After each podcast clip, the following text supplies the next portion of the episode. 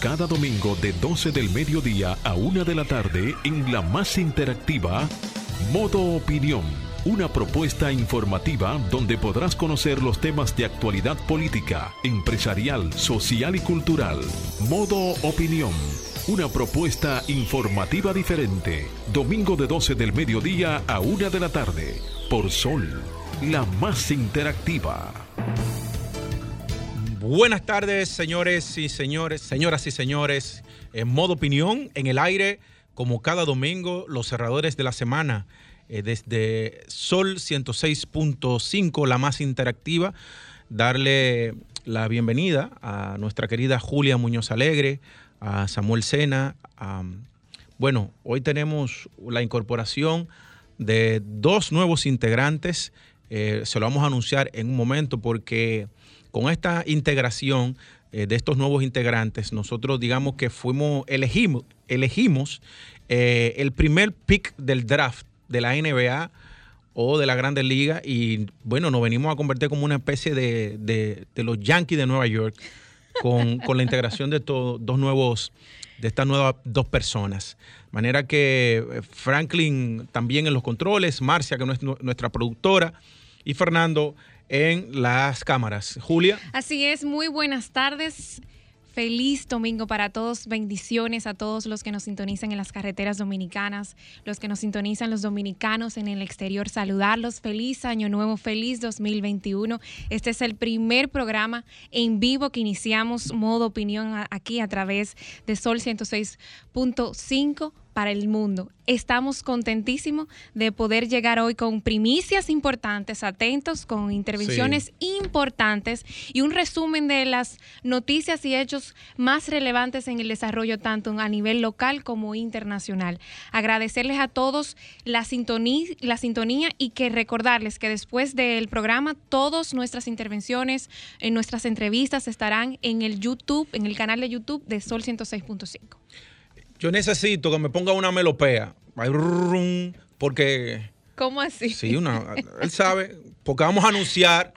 Algo bueno. El draft. Al draft. El number one pick. Se incorporan nuevos compañeros, amigos. Nuevos talentos. Eh, gente joven eh, que es promesa de este país a nivel político, a nivel social, que está haciendo una labor extraordinaria. Y qué bueno que nosotros como eh, programa joven, todos somos jóvenes, la emisora, el grupo RSC Media, también el equipo de Modo Opinión haya confiado en integrar más jóvenes y confían en el, en el gran trabajo que estamos realizando sobre todo porque, eh, gracias a Dios, varios de los miembros de nuestro equipo pues, han pasado a ocupar importantes posiciones. En el tren gubernamental. en el tren gubernamental y también, de alguna manera, en el sector privado, porque el caso de Hostos, que es el director del Banco Centroamericano de Integración, Económica, Manuel Fernelli Hogando, pasa a ser el jefe país del banco.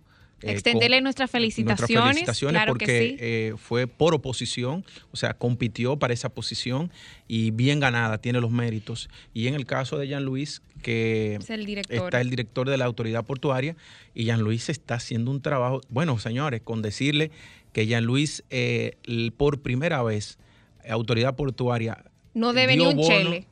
no debe cuarto y dio un bono Así mismo. del dinero que le sobró. Increíblemente una institución pública del, gobierno.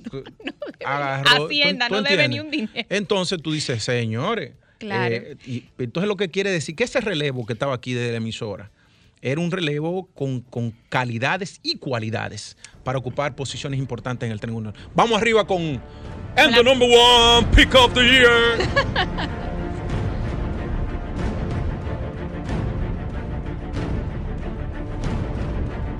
y hace la entrada triunfal al pick number one que hemos integrado al equipo de los cerradores de la semana, al señor José Ernesto Abud, quien es el presidente de la Juventud Nacional de, la, Fuerza, del Pueblo, el alcalde más joven de Villarriba, señores, que hizo una gestión maravillosa. José Ernesto, bienvenido.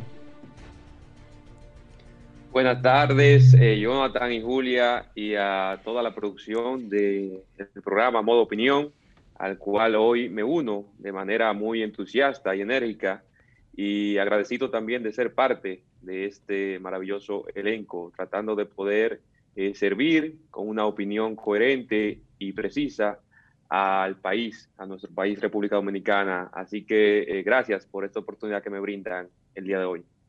No, nosotros contentos, de verdad, eh, tú sabes que, bueno, ya entrevistándote antes cuando estabas en las funciones full de, de alcalde, pues. Jonathan, te, corrijo ahí que dijiste Villa Arriba, es Villa Tapia. Villa Tapia, Villa Tapia, Villa, Tapia, mala mía. Eh, es una villa. Sí, eh, el, asunto es que, bueno, la admiración por el trabajo que venías haciendo, eh, el arrojo, la gallardía. De la manera en que tú tomaste decisiones que mirando hacia el futuro, ¿no? y también el grado de lealtad que has presentado a la organización con la que está el líder, ¿no? Que dirige esa organización tú tienes todas las calidades porque lo, lo, demostraste siendo alcalde, un alcalde joven. ¿no? Y que hizo los eh, grandes logros para la comunidad. Qué bueno grandes logros con pocos integrar, recursos. Integrar jóvenes de provincias como tú que están trabajando de manera muy visible que están dejando un legado y que están dando una comunicación a los nuevos jóvenes que entran a la política y que también están interesados en hacer un bien pasa, social. Y pasa a una plataforma como la de Sol 106.5, una plataforma nacional, de manera que José Ernesto, eh, contento contento que esté con nosotros, señores. Eh, la, La, próxima integrante, aunque no está ahora mismo en online, eh, se integrará más tarde, es la Olfani Méndez. Y Olfani Méndez es la diputada más joven actual de la Cámara de Diputados, pero además es la vicepresidenta de la Cámara de Diputados. De manera que también le damos la bienvenida, ya próximamente se va a integrar, eh, de manera que fortalecemos el staff de modo opinión para poder tener opiniones equilibradas para todos ustedes, señores. Olfani Méndez es diputada del Partido Revolucionario Moderno por la provincia Bauruco, o sea que integramos tanto una persona que viene a representarnos, también la voz de la región sur, importante, que eso es lo que hemos comentado, saber qué está pasando. Nosotros no queremos integrar al, país. Queremos conocer y a través de ustedes será una plataforma importante para visibilizar los problemas, conocer qué está ocurriendo, si se están llevando a cabo las promesas de obras del gobierno. Y claro, con, en medio de una pandemia es muy difícil, pero entendemos que será muy importante la participación de ustedes. Vamos a ir a una pausa y venimos con una primicia de entrada que acaba de suceder ahora mismo en los medios de comunicación en modo opinión, donde nace la información. Una primicia, una primicia. Bueno, señores, la conferencia del, episcopado dominicano, nos acaba de llegar el documento calientito aquí a modo opinión, se acaba de pronunciar sobre las causales del aborto y dice que nadie está por encima de la ley. El comunicado cuenta con 12 puntos donde explican detalladamente la razón de su rechazo a la interrupción del embarazo voluntario bajo cualquier circunstancia, señores. La Iglesia Católica ha fijado, ha fijado posición, dice dentro de las causales del aborto, el punto uno, como pastores de la Iglesia Católica en la República Dominicana, nos dirigimos a nuestro amado pueblo, apenas finalizando un año tan difícil como lo fue el 2020, con la pandemia del COVID-19, debido al surgimiento de la discusión del tema de las causales del aborto. Eh, en el foro nacional, lo cual provoca tanta confusión entre la gente. Nuestra intención no es presentar una doctrina nueva, sino enfatizar lo que siempre hemos dicho al respecto, en consonancia con el magisterio de la Iglesia Católica. La nación, dos, la nación dominicana está indisoluble, unida, indisolublemente unida a Dios, al Dios de la vida, al Dios del amor. Nuestro lema patrio, Dios, patria y libertad, pone a Dios como el centro de los valores nacionales. Cuando tratamos sobre la vida humana, los cristianos la entendemos como un don de Dios por haber sido creados a imagen y semejanza suya. Génesis 1.26. Los demás creyentes la entienden como una realidad sagrada con una dignidad inherente a sí misma. Señores, se ha pronunciado la Iglesia Católica en torno a las causales del aborto, fijando una posición. Ya veremos entonces, eh, a partir de mañana, nosotros ponemos la primicia Mañana arranca la discusión en los medios de comunicación, pero ya ustedes tienen la información a mano.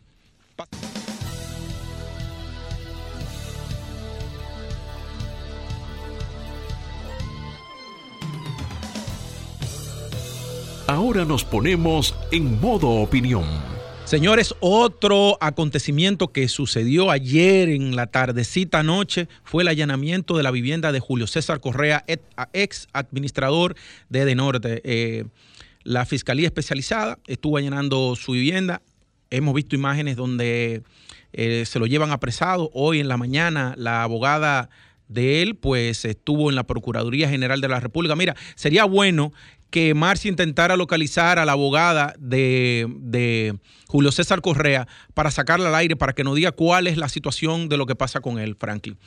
Eh, también, señores, en la semana pues se dio un hecho que sorprendió al mundo, un hecho que jamás habríamos imaginado que se podría dar en la democracia que todos quieren eh, imitar.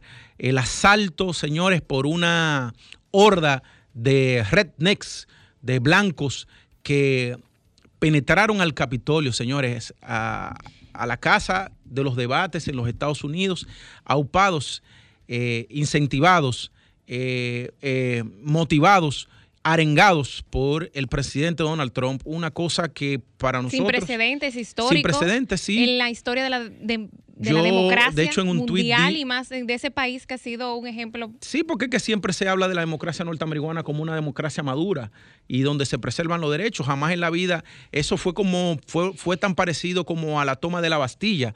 Eh, solo faltó, faltó que incendiaran el, el Capitolio y que además... Eh, lincharan a unos cuantos legisladores y ahí ya la toma de la Bastilla. Importante destacar que el, gobierno dominicano fue uno de los pocos gobiernos a nivel mundial que eh, emitieron un comunicado frente a esta situación donde condenaron sí, Julia, pero tú sabes que, una, que hay, una, hay un detalle de, con eso y es si había connivencia entre, entre jefes militares y el presidente Donald Trump que permitieron que pudieran llegar esos manifestantes y penetrar al Capitolio.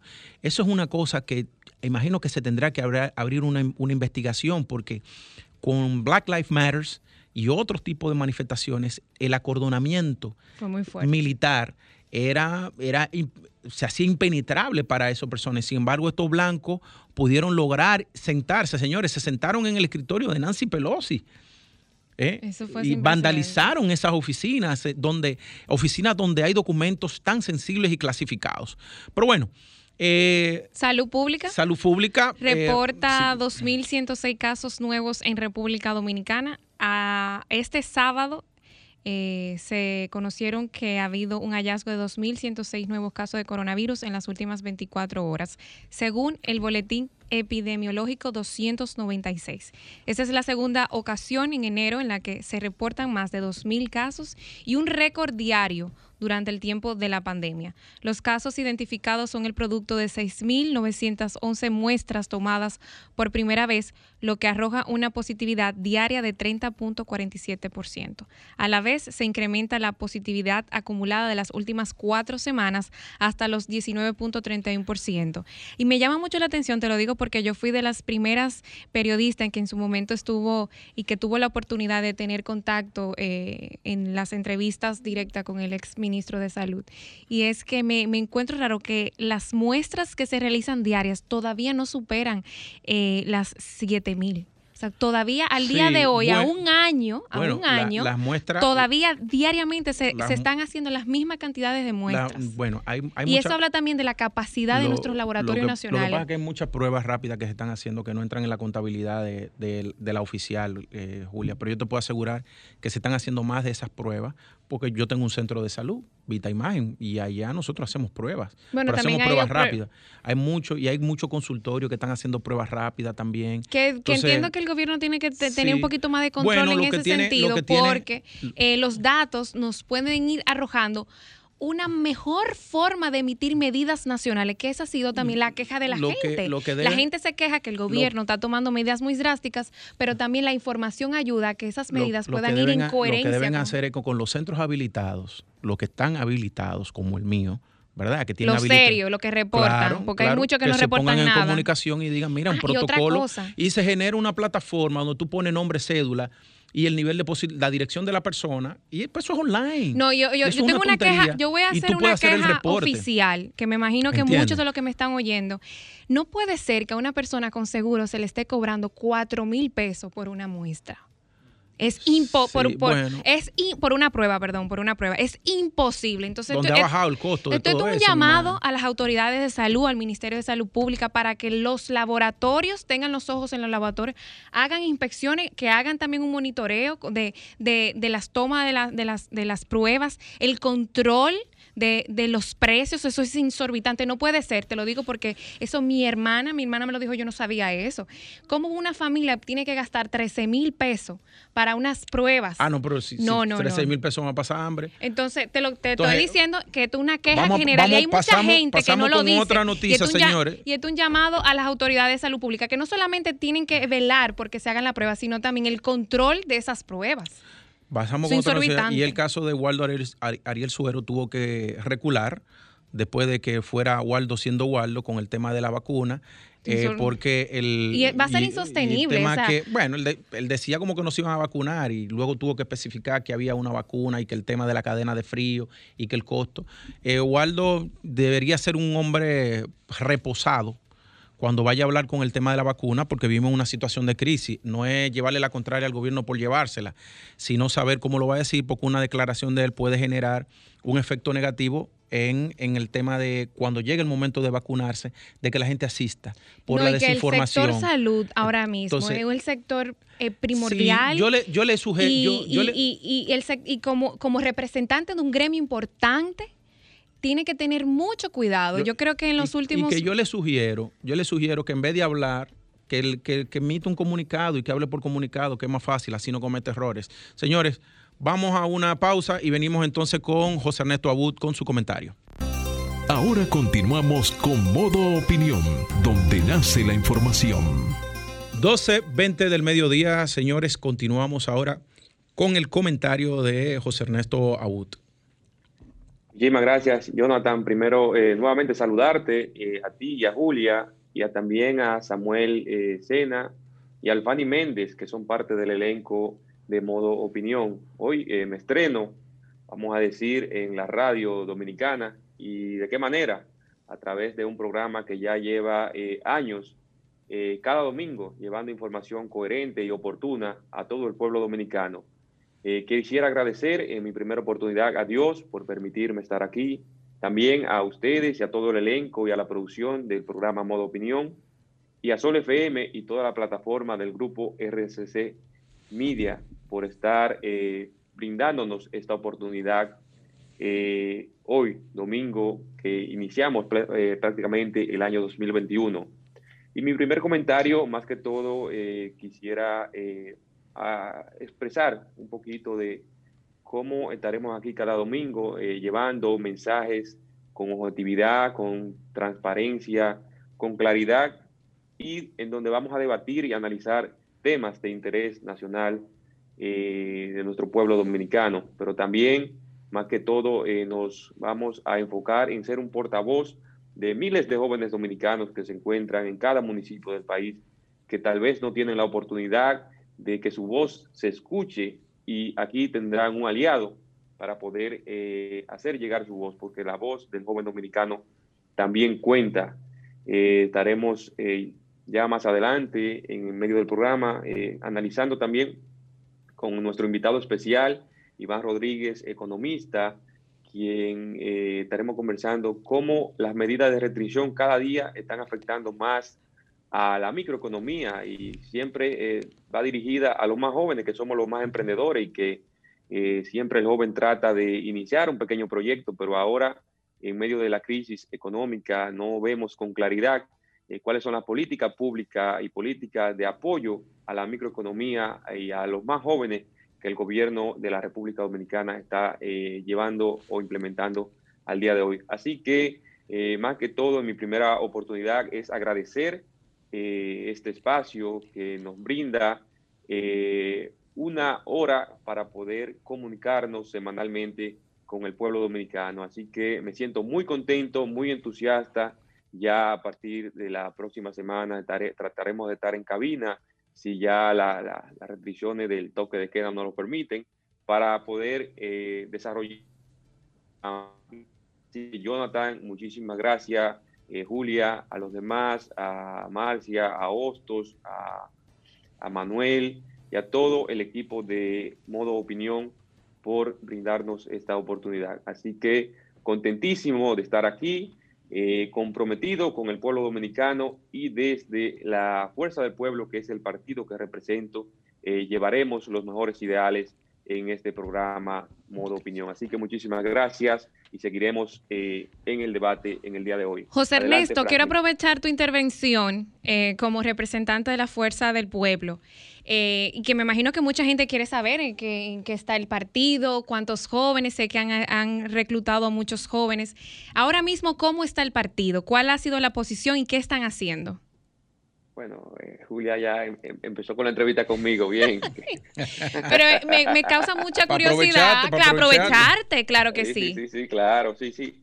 Eh, sí, y recordar que hace como un año y, algo estuvimos en el programa como invitado especial y donde dimos la primicia de que salíamos del partido, del viejo partido de la Liberación Dominicana.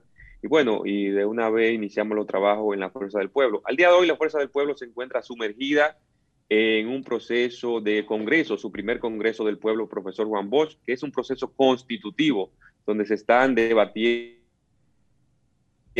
de interés partidario para formar y sacar eh, el mejor partido eh, al pueblo dominicano. O sea, se están debatiendo de manera virtual, un congreso virtual, solamente se aperturó de manera presencial y ya el debate se está llevando de manera virtual con más de 6.000 miembros que tienen derecho a voz y voto y 6.000 y tanto, casi 7.000 miembros que están de manera presencial, que pueden opinar, que están dando seguimiento, o sea, más de 13.000 eh, ciudadanos dominicanos están participando de manera interactiva en cada uno de los procesos. Al día de hoy, el Congreso concluyó con toda la parte de lluvia de ideas, eh, foros temáticos, y ya se encuentra preparando lo que son las elecciones para eh, aprobar las propuestas que se han eh, llevado a cabo hasta el día de hoy. Será una votación totalmente electrónica, algo novedoso, de manera eh, de vía correo electrónico. Los registrados, los miembros del Congreso podrán votar, le llegará su boleta digital al, al correo, a su correo electrónico y tendrán dos días para poder ejercer su voto, analizar y ver la propuesta y en cada una de las mesas, que son 17 mesas que están llevando, eh, la mesa de estatutos, línea organizativa, eh, política de la mujer. O sea, que vienen fuertes ustedes. Sí, sí, sí, tenemos un trabajo arduo y ya finalizamos eh, a final de febrero y saldrá la Fuerza del Pueblo totalmente estructurada. La tercera fuerza nacional política. Ideológicos, así es, así es. Eh, tenemos un gran reto para luego abarcarnos al Congreso electivo, donde se elegirán a nivel nacional y en todos los estamentos, a todos los niveles del partido, sus autoridades. Ahí estaremos también eh, participando de todo ese proceso en la comisión organizadora, que también soy parte eh, del Partido Fuerza del Pueblo. Bueno, voy a aprovechar a través de ti hacer una invitación al presidente de esa organización. Al doctor, Fernández. Al doctor Fernández, cuando termine pues toda la parte constitutiva de que puedan ustedes compartirnos cómo ha sido toda esa experiencia. Hacer un programa especial con él. Hacer un programa especial con el expresidente Leonel Fernández. tienen que dejar que yo me fogue un poquito más aquí en, la radio para que entonces yo pueda eh, también eh, eh, tener algunas preguntas interesantes hacia el presidente Fernández para que en su voz propia pueda llegar a los jóvenes. La Fuerza del Pueblo es el partido de la juventud dominicana, sin lugar a dudas, y está enfocado en poder eh, constituirse eh, con la mayor cantidad de jóvenes. Tenemos como meta para este año 2021 afiliar nada más y nada menos que 500 mil jóvenes. 500 mil jóvenes. Y en el exterior, o sea, jóvenes también que residen en diferentes países eh, del mundo, tendremos esa tarea de afiliarlos a nuestro partido. Y no tenemos la menor duda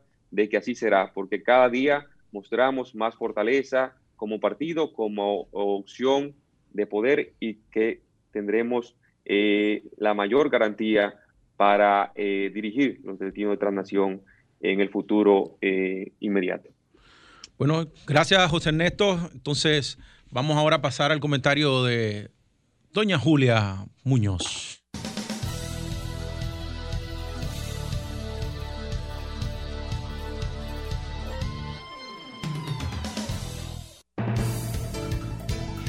Más que comentario, yo quería, bueno, retomar varios incidentes que ocurrieron la semana, en esta semana, en el inicio laboral formal en República Dominicana. Entre ellos, el fallecimiento del mayor general retirado Enrique Pérez y Pérez, quien fuera jefe del Ejército y de la Policía Nacional entre los Dice mucha gente que él fue muerto a destiempo.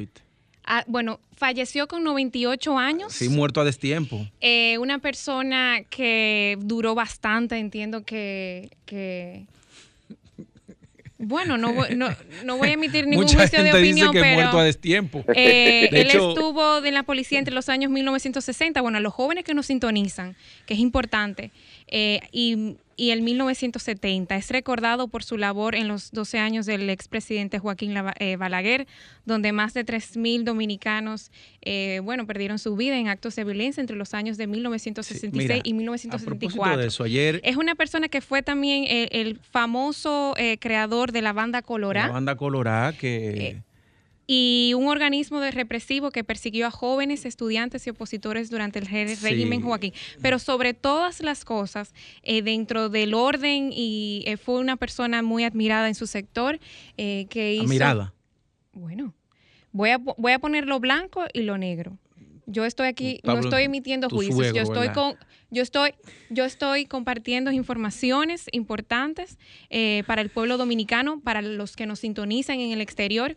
En el contexto internacional fue llamado el hombre fuerte del Pentágono eh, en la Guerra Fría y el líder militar dominicano responsable de combatir la infiltración comunista que nos venía desde Cuba en política exterior. Yo estoy compartiendo información para los jóvenes que no lo saben. El economista Fabricio, escúchame que me meta en eso, porque uno, eh, lo que aspiramos a una democracia eh, fuerte, uno entiende que, es verdad que se tiene que ventilar todo, todo. Compartir los hechos. sí, los hechos. ocurrió esto, ocurrió lo otro. Ahora damos la oportunidad a quienes nos sintonizan que nos están sintonizando. Y no echarle tierra. Pero el economista Fabricio Gómez Mazara ayer en Twitter abrió un hilo interesantísimo sobre el caso del comunicado de el, de el Ministerio de las Fuerzas Armadas, que lamentó la muerte de y, era, y era mejor que hiciera silencio la Fuerza Armada. El ministro de la Fuerza Armada, sin embargo, emitió un documento y que la, y que la institución estaba dolida por la muerte de, ese personaje. Y es verdad, en la vida uno, y la sociedad, bueno, hay gente que están a favor y en contra, gente que eh, también el lenguaje militar tiene una, particularidad. Tiene pero, sus códigos, pero en el caso, en el caso de los civiles muertos durante la época del balaguerato, que fueron perseguidos, perseguidos y asesinados, fue una, una juventud eh, secuestrada, aniquilada, torturada, eh, las lágrimas y todavía, todavía los corazones de esas madres o esas esposas que todavía no han sanado esas heridas de sus, de sus desaparecidos, de sus desaparecidos en esa época, están ahí, señores, están latentes. Y el economista Fabricio Gómez Mazar en el hilo que abrió en Twitter, él decía que el gran problema que, hubo con esos personajes en la sociedad norteamericana no, y, en la, y, actualmente, fue que nunca se abrió una comisión de la verdad, como se hizo en Chile, como se hizo en España, como se hizo en Argentina, que, pudiera ventilarse los atropellos hacia civiles que tuvieron las Fuerzas Armadas. Y mira, y, qué bueno que, esa, y que esa Y que esa comisión de la verdad permitiera que se juzgaran a esos que cometieron esas tropelías y esos atropellos.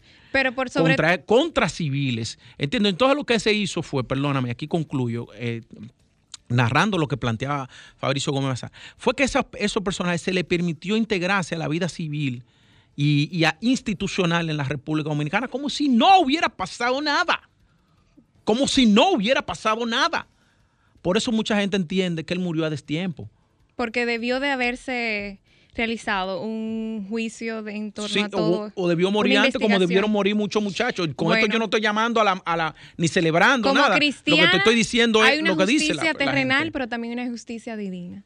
Entonces ya eso eso es se aparta. Y hay que ver cómo se integran los hijos y algo también importante que tú dijiste sobre la Comisión de la Verdad, eh, el actual canciller Roberto Álvarez y un luchador innato de los derechos humanos eh, ha hablado mucho y ha defendido esos temas de poder abrir tal vez ventilar otra vez esos casos que se han ido perdiendo con el tiempo, que la gente no olvida, pero entiendo que también es importante eh, Perdón, Franklin, ¿qué pasó? que mire la cámara. Ah, señores, que nosotros estamos en cabina, pero también estamos haciendo transmisión para las redes sociales. Eh, también es importante que, el, que se tomen en cuenta abrir comisiones para retomar esos casos de familia que han perdido, que al día de hoy lloran. Eh, eh, a sus familiares y no tienen dónde ir a una tumba, por lo menos a, llevarle flores y, a, hablar con esas personas, porque también le, en, nosotros tenemos que retomar esos casos. Bueno, cambiando también esta semana, muy enfocada en política exterior, eh, se condecoró a la embajadora de los Estados Unidos al finalizar su misión diplomática. Ella estará hasta el 14 de, enero eh, aquí eh, como embajadora extraordinaria y plenipotenciaria de los Estados Unidos y el gobierno la condecoró con una de las más altas de los reconocimientos, la Orden del Mérito de Duarte Sánchez y Mella, en el grado de Gran Cruz Placa de Plata a la señora Robin Bernstein, que ha sido una persona clave en el gobierno y bueno, en la República Dominicana para todos esos acuerdos que se han realizado, ayudándonos también con todos esos temas. Por primera vez, bueno, yo que soy un poquito ya avanzado en edad, ¿verdad? Eh, Julia. Lo dijiste en el aire, estás viejito. avanzado. Por primera vez nosotros tuvimos, eh, bueno, no. Y valoro mucho, valoro mucho eh, la misión de esta diplomática que acercó al pueblo dominicano, que se ganó el corazón y, conoció la cultura realmente dominicana. doña Robin, doña Robin. Hizo un gran, gran trabajo, felicitarla. Aún, teniendo un presidente como, como el presidente Trump, ¿verdad? Que con tantos desaciertos, pero ella ella se encargó de, crear una misión diplomática de buena voluntad con el pueblo dominicano. Eh, doña Robin, yo debo decirle que soy un admirador de usted. Eh, por la manera, yo, como mujer por la manera, por la manera en tan humilde, siendo usted una mujer tan acomodada en los Estados Unidos. Muy inteligente, porque usted es una mujer muy, muy acomodada eh, usted y su esposo ¿no? son muy exitosos en los negocios en los Estados Unidos, pero vienen a este país eh, que los, los recibe con el corazón abierto eh, y ustedes honraron esa, esa nobleza del pueblo dominicano y yo creo que la honraron con creces. De manera que, doña Robin, nosotros... Desde modo opinión. Nos sentimos contentos que el presidente Abinader le haya reconocido la misión y con esta orden del mérito, ¿no? De, Uno de los eh, altos reconocimientos de, la patria dominicana. De la patria dominicana a, usted. Y eso lo que, lo que le hace saber que el pueblo dominicano se siente muy agradecido por su labor diplomática, que no fue una, una, una labor diplomática conflictiva como la del anterior eh, eh, embajador, ni escandalosa, sino que fue una, una misión diplomática mesurada y de amor y de buena voluntad. Yo creo que se va con la satisfacción. le mandamos un fuerte abrazo. un fuerte abrazo. Yo creo que se va con la satisfacción del deber cumplido. Y yo creo, y voy a emitir este, este sí va a ser un juicio de opinión, que ha sido una de las diplomáticas eh, representantes de ese gobierno, para mí, una de las más importantes y de la que el pueblo se ganó el corazón de. Así es. Señores, vamos a una pausa. Modo opinión presenta la entrevista. Bueno, continuamos, señores, 12.40 de la tarde de la tarde y ahora pasamos con nuestro invitado, señores, el señor economista Iván Rodríguez. Iván, buenas tardes, bienvenido, gusto de tenerle en modo opinión. muy buenas tardes y gracias a ustedes por de, decirle que, que, nos sentimos honrados, usted es un decano, ¿no? Y que, haya sacado tiempo para conversar un poco sobre la economía dominicana, pues para nosotros es de un grandísimo honor. Bueno, eh, decía un economista, Milton Friedman, que los economistas son los que saben de economía o los que hacen economía.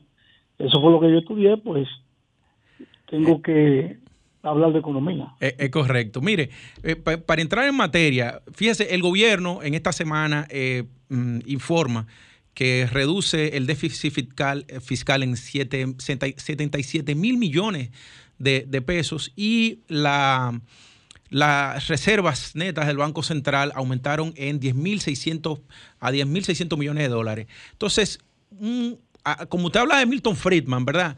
Eh, y, si no vamos a, John Maynard Keynes, se supone que en una economía en recesión lo que se debe es estimular el gasto.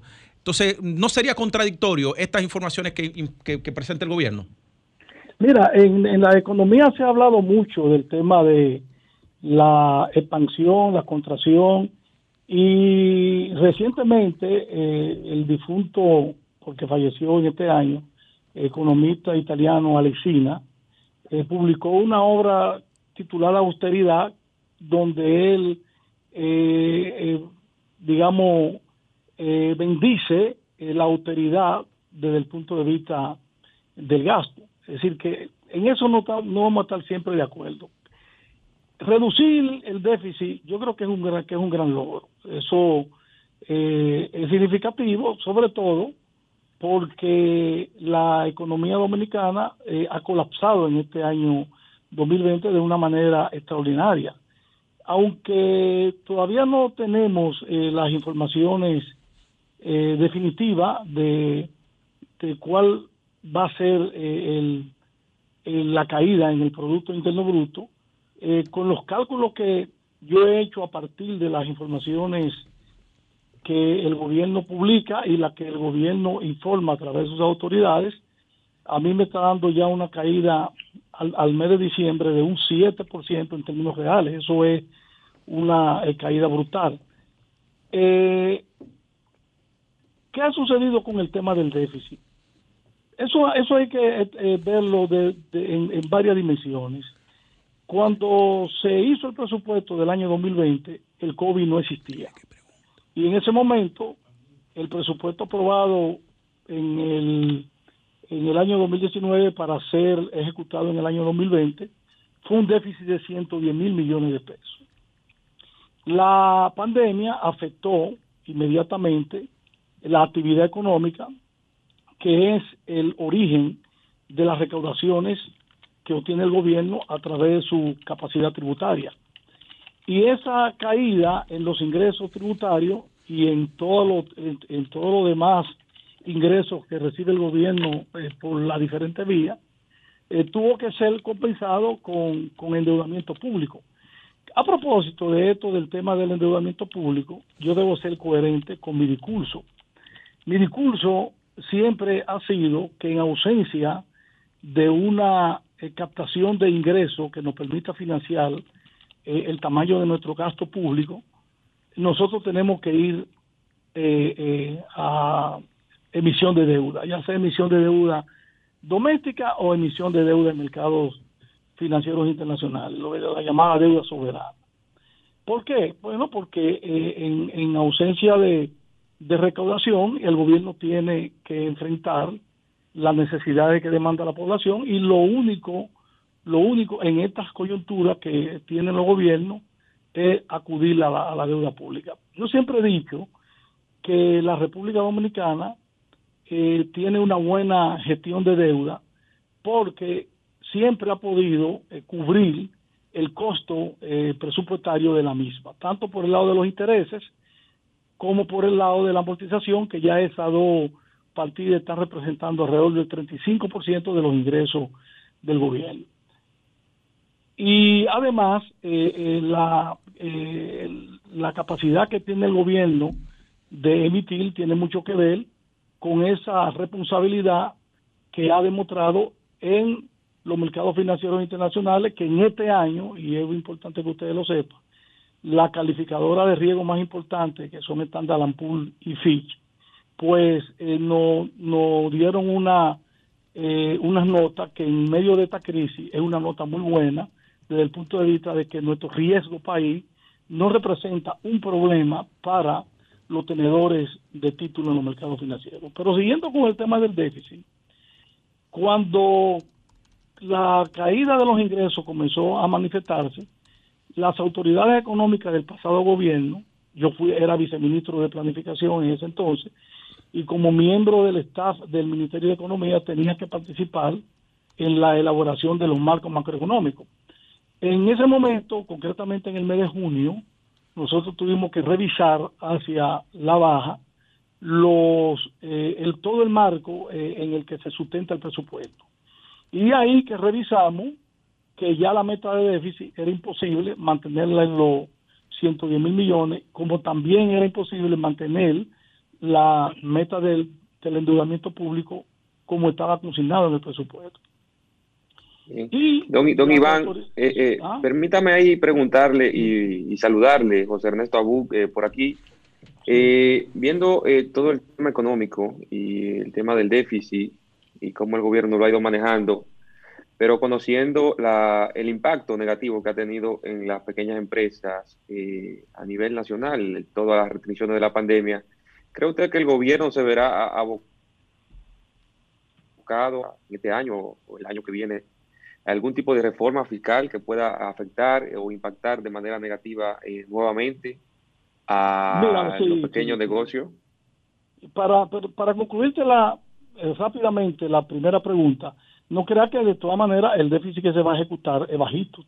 ¿Tú sabes cuál ha sido, de acuerdo a los cálculos que yo hago basado en las informaciones de las autoridades, el costo fiscal de la pandemia ronda los 261 mil millones de pesos, el costo fiscal. Ahí no estamos considerando el impacto que la pandemia ha generado en la actividad económica, eh, eh, digamos que sectorializándola. Yo sí te, he dicho que la caída en el Producto Interno Bruto es una caída brutal de un 7% en términos reales, pero estamos hablando de un déficit de casi 371 mil millones de pesos. Mucho, dinero. El déficit, eso es mucho dinero.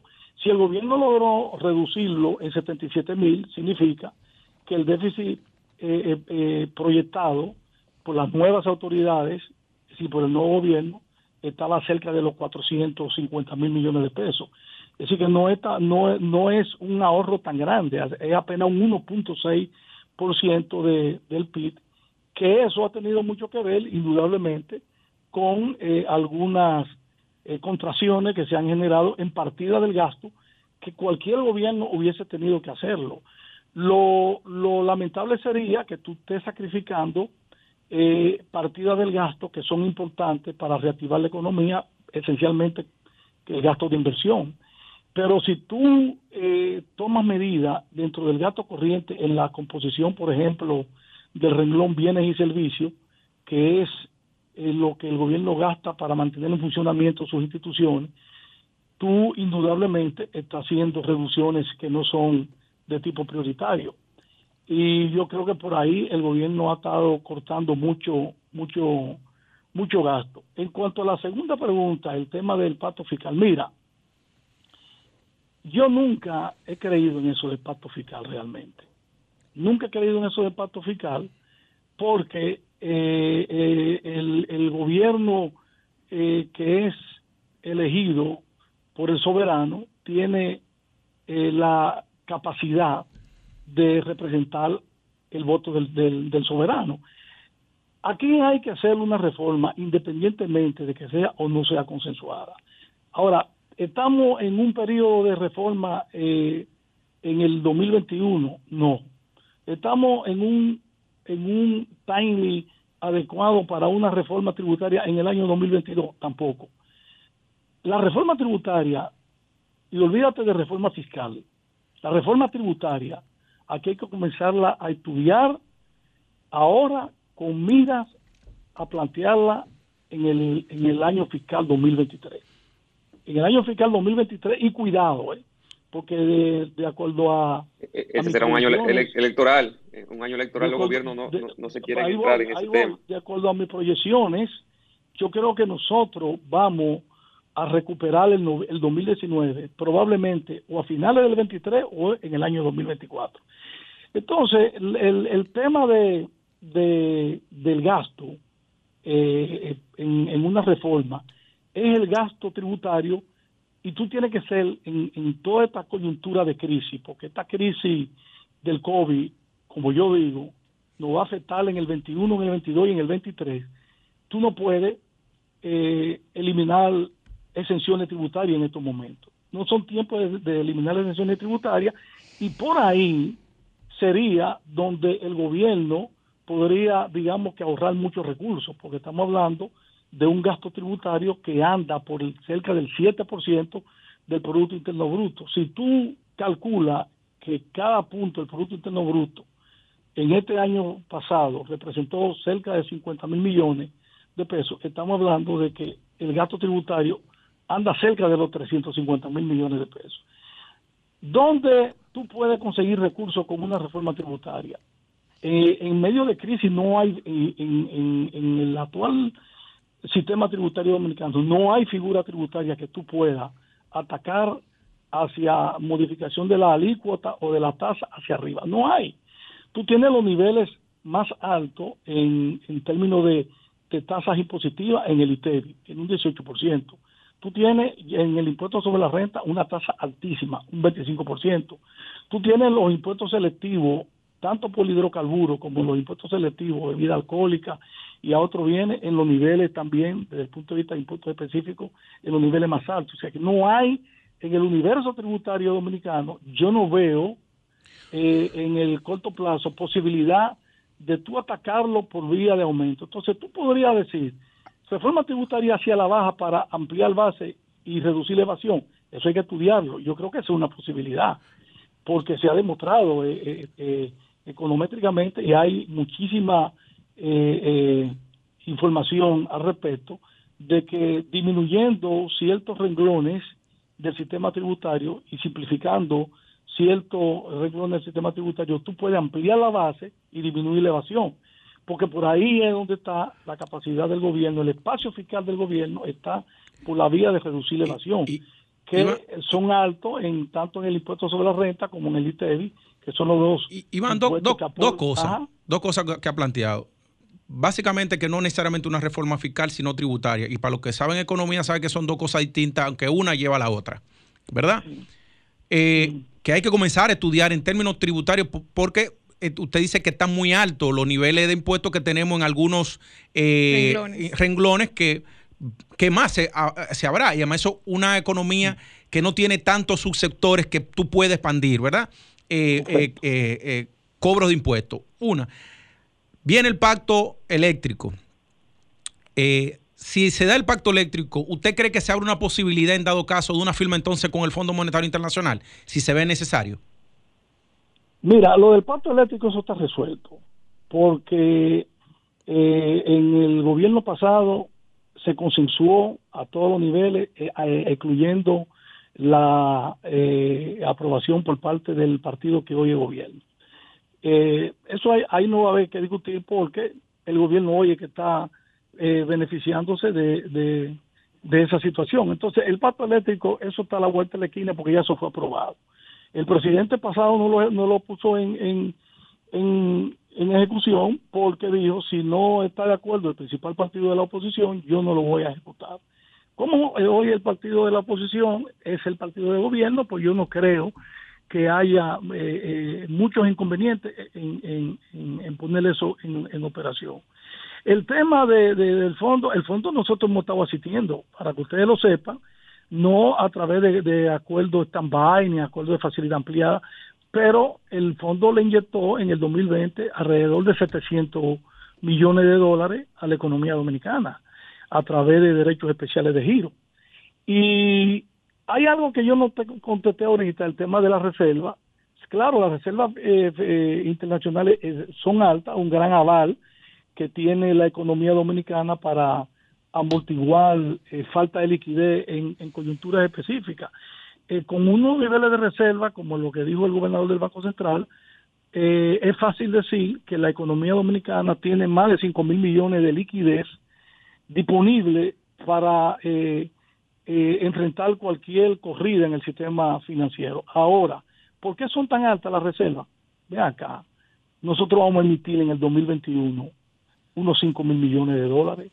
Eso va para el eso va para mercados financieros internacionales. 5 mil millones de dólares es mucho dinero. Entonces, eh, y la República Dominicana tiene capacidad para hacer esa emisión.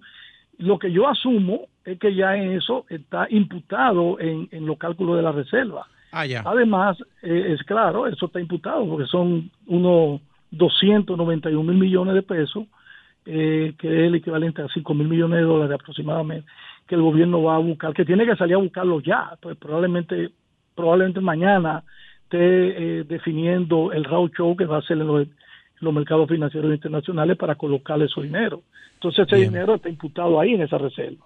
Excelente. Y, por eso es alto, por eso es alto. Entonces, Sí, tú me ibas a decir, la pregunta era... No, no, no ya, eh, ya, ya, Des- te vamos a despedir, ya vamos a Iván, tener que despedir, Iván, Llegamos- se nos agotó el tiempo. Yo lo que creo es que eh, tendrá que ser una invitación entonces ampliada, Sí, porque se hay, nos que, quedaron hay que temas. repetirla, una hora completa con No, Iván. porque, porque Iván, Iván es un decano, señores, un, es un Sí, decano sí, de la sí. economía dominicana, un hombre que hay que sentarse con, con, un- con una libreta. Muchísimas Iván, gracias, Iván. Muchísimas Bueno, gracias, un eh, un fuerte abrazo. señor que- soy un señor que va a cumplir 45 años de ejercicio en la economía. Y nosotros que somos unos nobles, 45 años de Muchísimas gracias. un abrazo. Muchísimas gracias, Iván. Señores, no queda más que despedir. Ah, tenemos llamadas, señores, vamos a vamos, Abrir los vamos a abrir los teléfonos y vamos a ver, señores, si están de acuerdo con que se amplíen las horas de tránsito del toque de queda y cómo están pasando ustedes este toque de queda, señores. Ay, sí. Eh, eh, lo- sobre todo los sábados y los domingos. Comunícate 809-540-1065. 1-809-200-1065 desde el interior sin cargos. 1-833-610-1065 desde los Estados Unidos. Sol 106.5, la más interactiva.